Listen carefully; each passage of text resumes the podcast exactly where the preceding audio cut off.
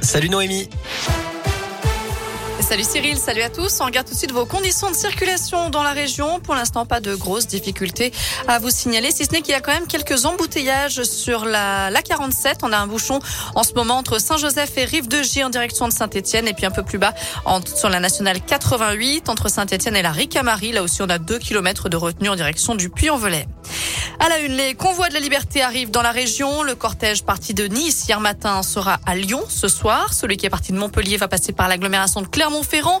Il a d'ailleurs un rassemblement prévu dès cet après-midi au Zénith d'Auvergne.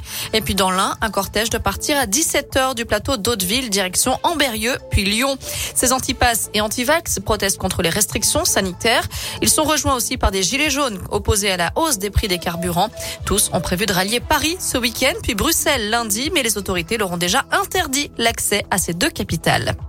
Le monde de la culture dans la rue en ce moment à Clermont. Intermittents du spectacle et artistes se rappellent au bon souvenir du gouvernement quelques mois après avoir occupé la comédie de Clermont. Ils réclament plus de soutien de la part de l'État, notamment la prolongation de l'année blanche. Un rassemblement a lieu en ce moment devant la préfecture. On reste dans le Puy-de-Dôme avec cet incendie à Vulcania, le parc d'attractions de Saint-Ours. Le feu s'est déclaré ce matin dans le futur planétarium qui était encore en construction. S'il n'a pas fait de blessés, d'après la montagne, le bâtiment menacerait de s'effondrer. Les dégâts sont donc importants. Une nouvelle journée au procès de Nordal Lelandais aux assises de l'Isère. Cet après-midi, c'est un de ses anciens co-détenus qui doit être entendu. Nordal Lelandais lui aurait avoué qu'il avait violé la petite Maëlys. Une réunion publique samedi matin à Sainte-Catherine dans les Monts du Lyonnais. Ça fait suite aux accusations d'agression sexuelle de l'abbé Rib sur une cinquantaine d'enfants dans les années 70-80. L'objectif, c'est bien sûr de permettre aux victimes et à leurs proches de se libérer par la parole. Autre sujet abordé, le retrait des vitraux de l'église de Sainte-Catherine, dessinés en partie par le père Rib, mais aussi l'éventualité de porter une action collective.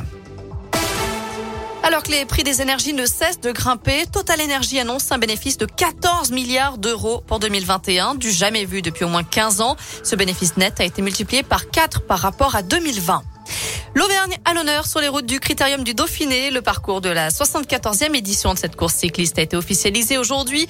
Elle reliera donc l'Ardèche à la Haute-Savoie en passant notamment par la Loire, la Haute-Loire, le Puy-de-Dôme, l'Ain et le Rhône. Il y aura d'ailleurs un contre-la-montre de 31,9 km autour de Montbrison. Le tracé en détail est à découvrir sur l'appli Radescoop et radescoop.com. Sur la ligne de départ, le public retrouvera notamment les Auvergnats Julien Alaphilippe et Rémi Cavagna. Voilà, vous savez tout pour l'actu de ce jeudi. On jette un œil à la météo avant de se quitter. Pour cet après-midi, pas de changement. On profite d'un beau soleil qui illumine toute la région et d'un beau ciel bleu aussi. Les températures sont toujours très agréables pour la saison, comprises entre 13 et 16 degrés pour les maximales en Auvergne-Rhône-Alpes. Merci